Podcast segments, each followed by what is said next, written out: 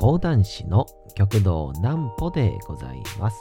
皆様2月の22日も大変にお疲れ様でございました。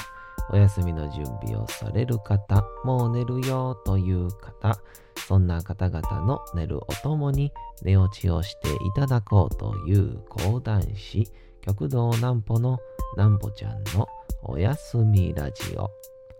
このラジオは毎週月曜日から金曜日の23時から音声アプリサウンドクラウド、Spotify、Amazon Music、Podcast にて配信をされております。そして皆様からのお便りもお待ちしております。お便りは極道南歩公式ホームページのおやすみラジオ特設ページから送ることができます。内容は何でも結構です。ねえねえ聞いてよなんぽちゃんから始まる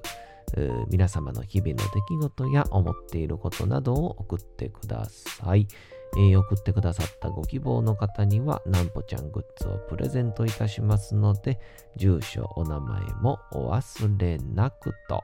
いうことでございまして、えー、今日は2月22でね、まあ、あ後でも話しますけども、にゃんにゃんにゃんという日でございまして、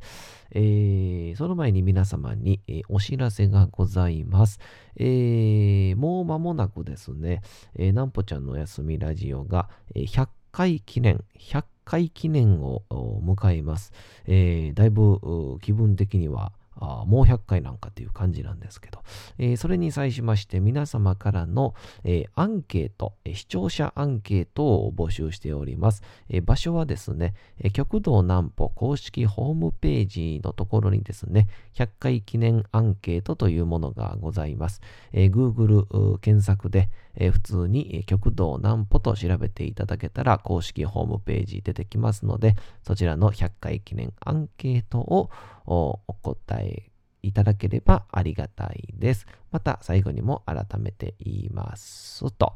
いうわけでございまして、えー、まずはこちらのコーナーに行きたいと思います。なんぽちゃんの明日は何の日？さて、えー、明日が2月の23日でございますね。さあ、さて、明日は何があるんでしょうか？23日でございます。まず一つ目、いきましょう。えー、こちらでございます。富士山の日でございますね。ふ223の語呂合わせで、富士山の語呂合わせ。えー、この時期は空気が澄んで各地から富士山を展望できることから、山の展望と地図のフォーラムが2月23日に、えー、記念日を制定していると。えー、また、上記とは別に山山梨県川口小町、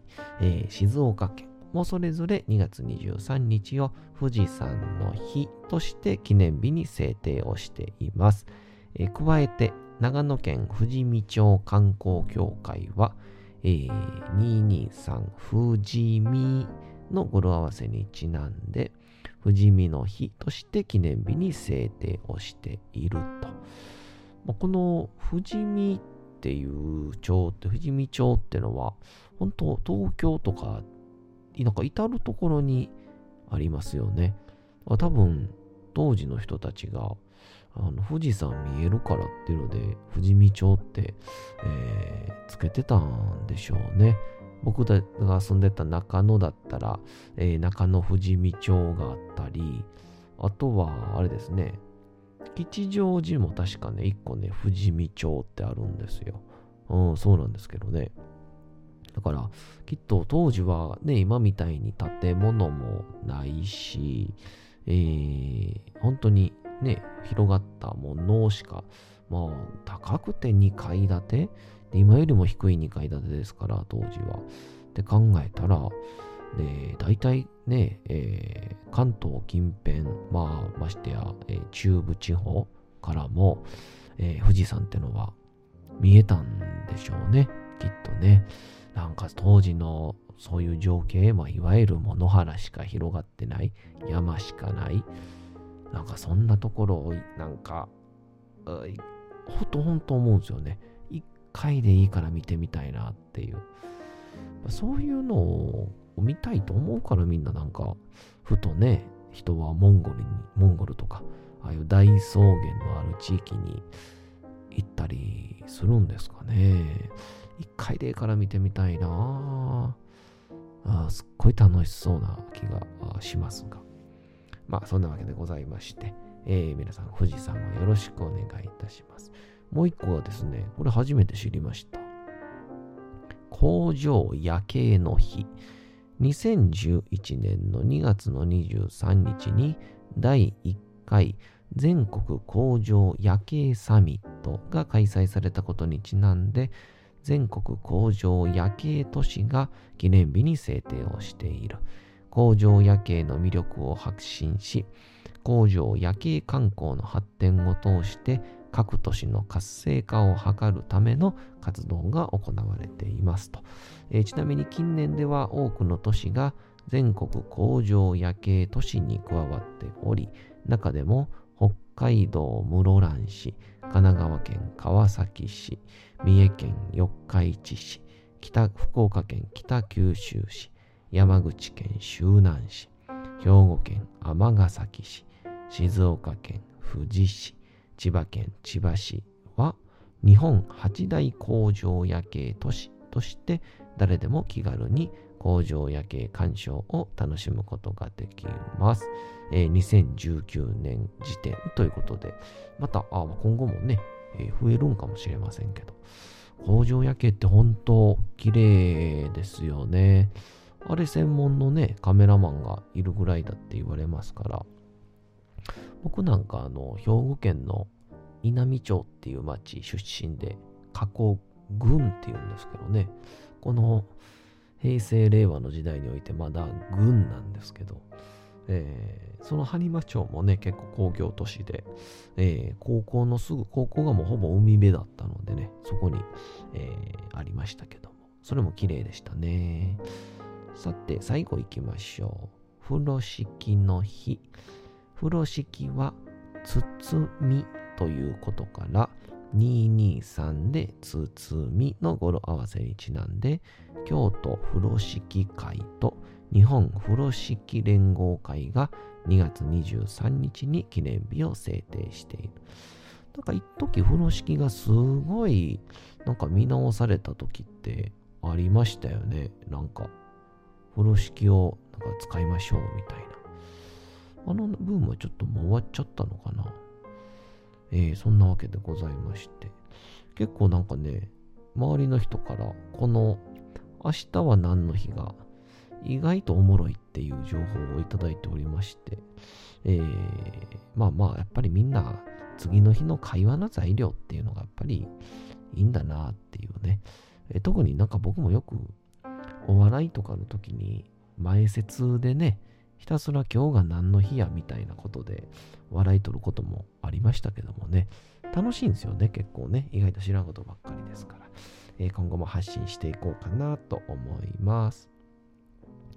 さあ、先ほど言いましたですね、えー、なんぽちゃん、うん、ラジオがですね、えー、もう間もなく100回を迎えることとなっておりましてですね、えー、一応現在がですね、今日で、これが、えー、待ってくださいね。ちょっとね、調べますね。今回が94回目なんですよ。94でしょ？ってなると、えー、94、5、6、7、8。だ来週の火曜日か。うん。まあ、それをわざわざ今数える必要あったんかって話なんですけど、あの、とりあえずね、えー、見事に100回を迎えるということで、感覚的には、あえらく早いなっていう感じなんですけど、なんかね、前のあの、インスタグラムのね、えー、ライブ配信でやってた頃は、なんかね、えー、大変、なんか正直まあ、毎晩24時っていうので、ちょっと大変やったってのもあったんですけど、まあ、収録という形になってね、まあ、前回、インスタの時とかだと、どうしてもね、えー、ちょっと今日、あの、仕事の関係ですぐ帰れないからとかね、えー、っていうので、間に合わなかったりとかっていうことがあったんですけど、えー、こういう収録の形になってからはですね、えー、まあ、本当に、えー、必要な時に、えー、できますから、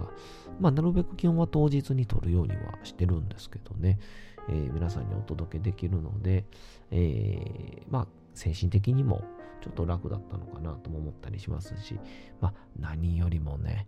え、我がプロデューサー、アリカのね、サポートが半端ないっていうのがね、いやー、本当に、もう僕、おんぶに抱っこなんてレベルではないですからね、僕のコック、僕というガンダムに、えアリカが乗って操縦してるっていう感じですね。で、その乗ってるガンダムがたまに言うこと聞かないっていう、その、もう、ありかの苦労でしかないっていうね。しかしながらですね、最近ちょっとこの、あ、でね、とりあえずその話をする前に、えー、今回、えー、そので100回記念アンケートをですね、えー、ぜひ皆さんに取らせていただきたいなと。もう本当に簡単なアンケートでございます。えー、あのこのね、BGM の大きさはどうですかとか、え、どこで知ったんですかみたいなのをポンポンとこうね、えー、選択していくだけでございますから、えー、すごく簡単なので、えまたそれを Twitter とか SNS にも貼りますし、あとは、えあれですね、えなんだ？あいろんなところにも貼ったり、えー、とか、えー、極道南歩と調べていただけたら出ますんでね、えー、ぜひやっていただけたらなと思います。一応ですね、もうまあ文面的には100回迎えることできましたという書き方してるんですが、もう掲載はしております。で、これね、アリカが作ってくれたんですけど、あのー、まあまあ大体あるね、初めのアンケートはどこで知りましたかインスタ、ツイッター、フェイスブック、YouTube、知人、家族紹介、講談会寄せ、その他ってのがあるんですけど、えー、そこからですね、例えば、イントロダクション、オープニングトークについてってところで、選択方式なんですね。えー、大好き、まあまあ好き、普通、その次が、面白くないっていうのがあるんですね、これ刺さるなぁ。ありか、この、この言葉は刺さるなぁ。面白くないわ。まあね、もう汚い意見、汚なく皆さんの意見をいただきたいので、もうちょっとちゃうなっていう方は、遠慮なく押していただけたらいいんですけど。でね、でその次ですね、寝ていて聞いてないっていうのが、その、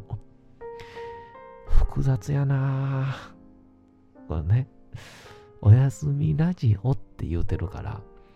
まあ、もしかしたら理想は僕の最終目的には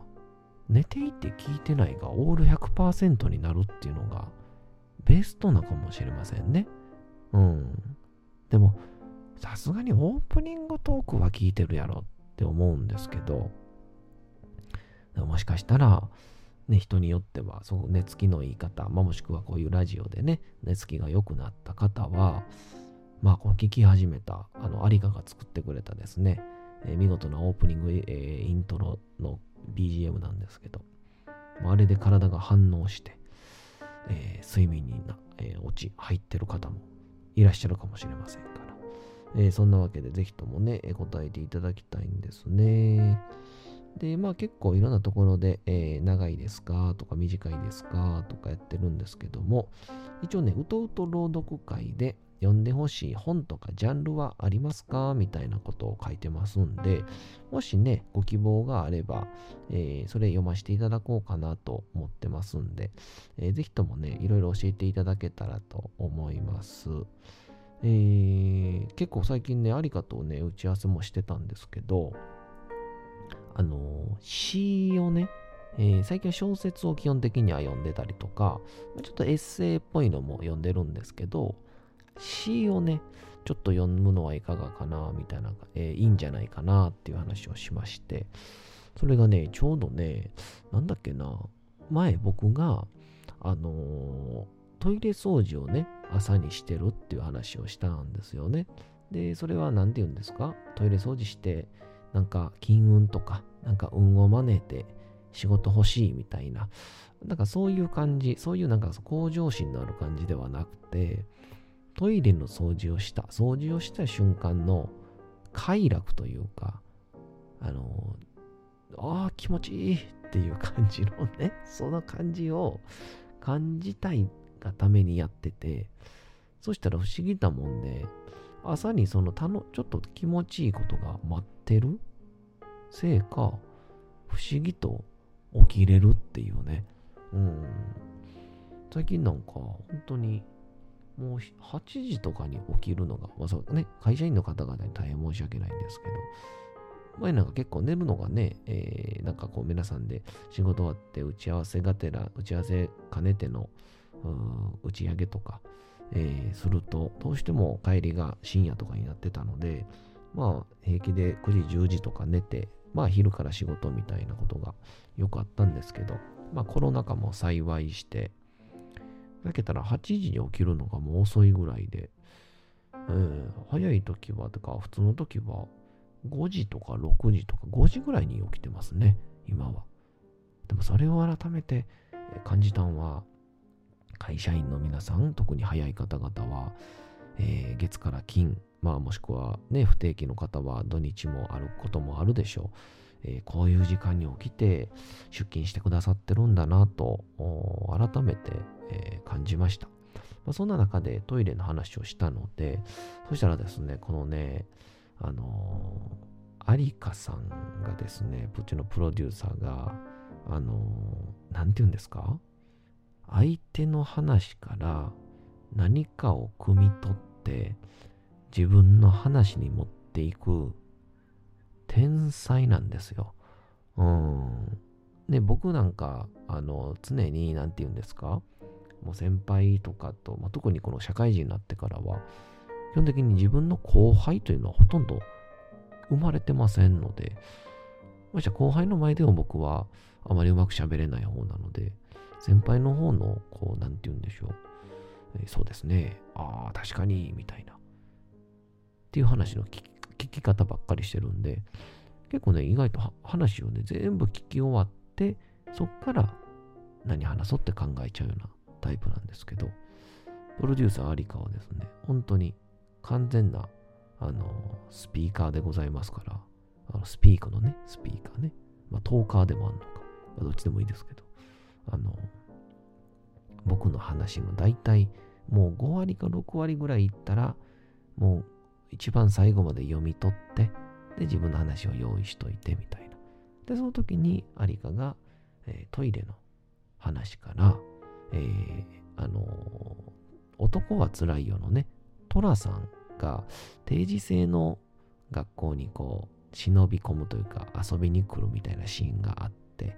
で、そこで、ね、あの、国語の先生がですね、えー、国鉄職員が、えー、このトイレ掃除をする気持ちを歌った、えー、詩があるんですね。ちょっとお名前とか内容はまた読むときにご説明しようと思うんですけど、えー、それを紹介をしてくれて、で、いざいざそれをですね、ちょっと文面でネットから出したら、で、それを読僕の方でちょっと試し読みしたらですね、これ意外と結構良くてですね、本当僕がいいというかじゃなくて、詩がすっごく良くて、で、やっぱり詩って素敵だなっていう、儚げなくもポジティブで、すごいネガティブな時もあるけど、背中を押してくれたりとかっていうように、あと短い中に素敵な物語が、メッセージがあるので、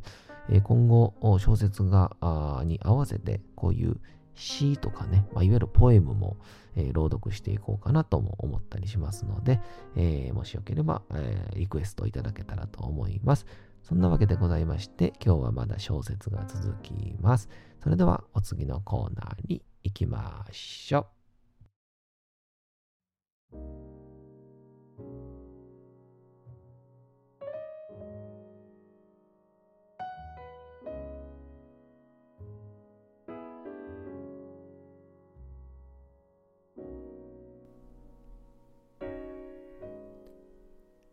さて、時刻はうとうと朗読会の時間でございます。皆様、小さい頃眠れなかった時に、お父さん、お母さん、おじいちゃん、おばあちゃん、お世話になっている方に本を読んでもらった思いではないでしょうか。なかなか眠れないという方のお力に寝落ちをしていただければと、毎日美しい日本語の響きで綴られた様々な物語、小説をお届けしております。さて、本日もお読みいたしますのは、芥川龍之介のチャンスでございます。さあ、はじめ結構ね、えー、チャンスと言うんですから、元気なポジティブな感じかと思ったら、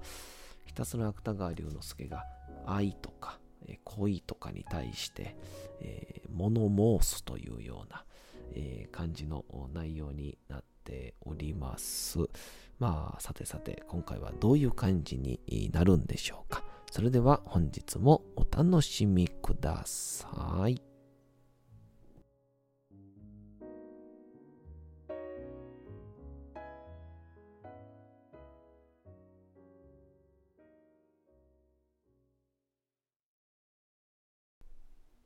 チャンス芥川龍之介恋愛とは何か。曰くそれは非常に恥ずかしいものであると。その実態が核のごときものである以上とてもそれは恥ずかしくて口に出しては言えない言葉であるべきはずなのに恋愛と、臆するところなく、はっきりと発音をして、きょとんとしている文化女子がその辺にもいたようであった。ましてや、恋愛至上主義など、まあなんという破天荒、なんというグロテスク。恋愛は神聖なり、なんてとんでもないことを言い出して、居直ろうとして。まあ、なんというずうずうしさ。神聖だなんて、もったいない。口が腐りますよ。まあ、どこを押せば、そんな根が出るのでしょう。色気違いじゃないかしら。とてもとてもあんなことが神聖なものですか。さて、それではその恋愛、すなわち色欲のウォーミングアップは、単にチャンスによってのみ開始せられるものであろうか。チャンスという異国語はこの場合、日本において俗に言われるひょんなこと、ふとしたこと、妙な縁、きっかけ、ものの弾み、などという意味に介してもよろしいかと思われるが、私の今日までの34年間の公職生活を解雇しても、そのようなことから、いわゆる恋愛が開始せられたことは一度もなかった。ものの弾みで、つい女性の選手を握ってしまったこともなかったし、言わんや、ふとしたことから異性と一体になろうと、あがく特殊なる性的反問、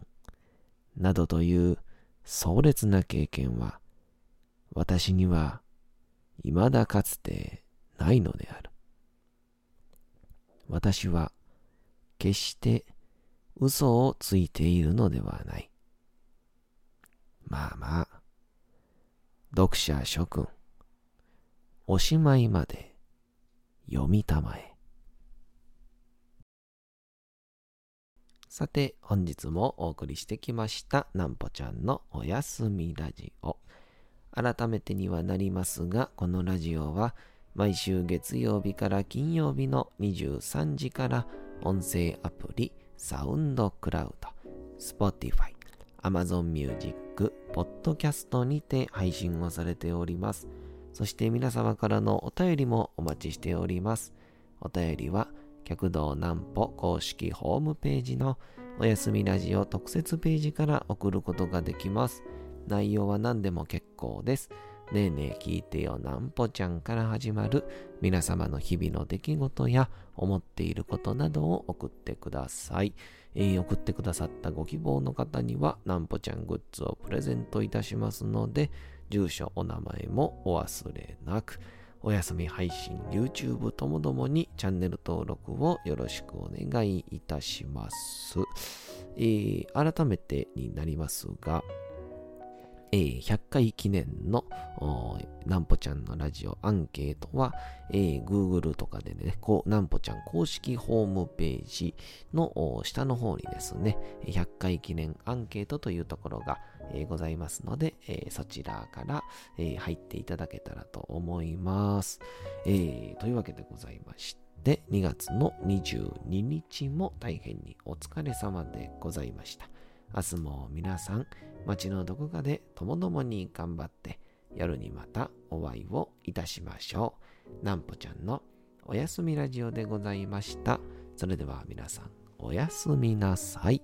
すやすやすやーん。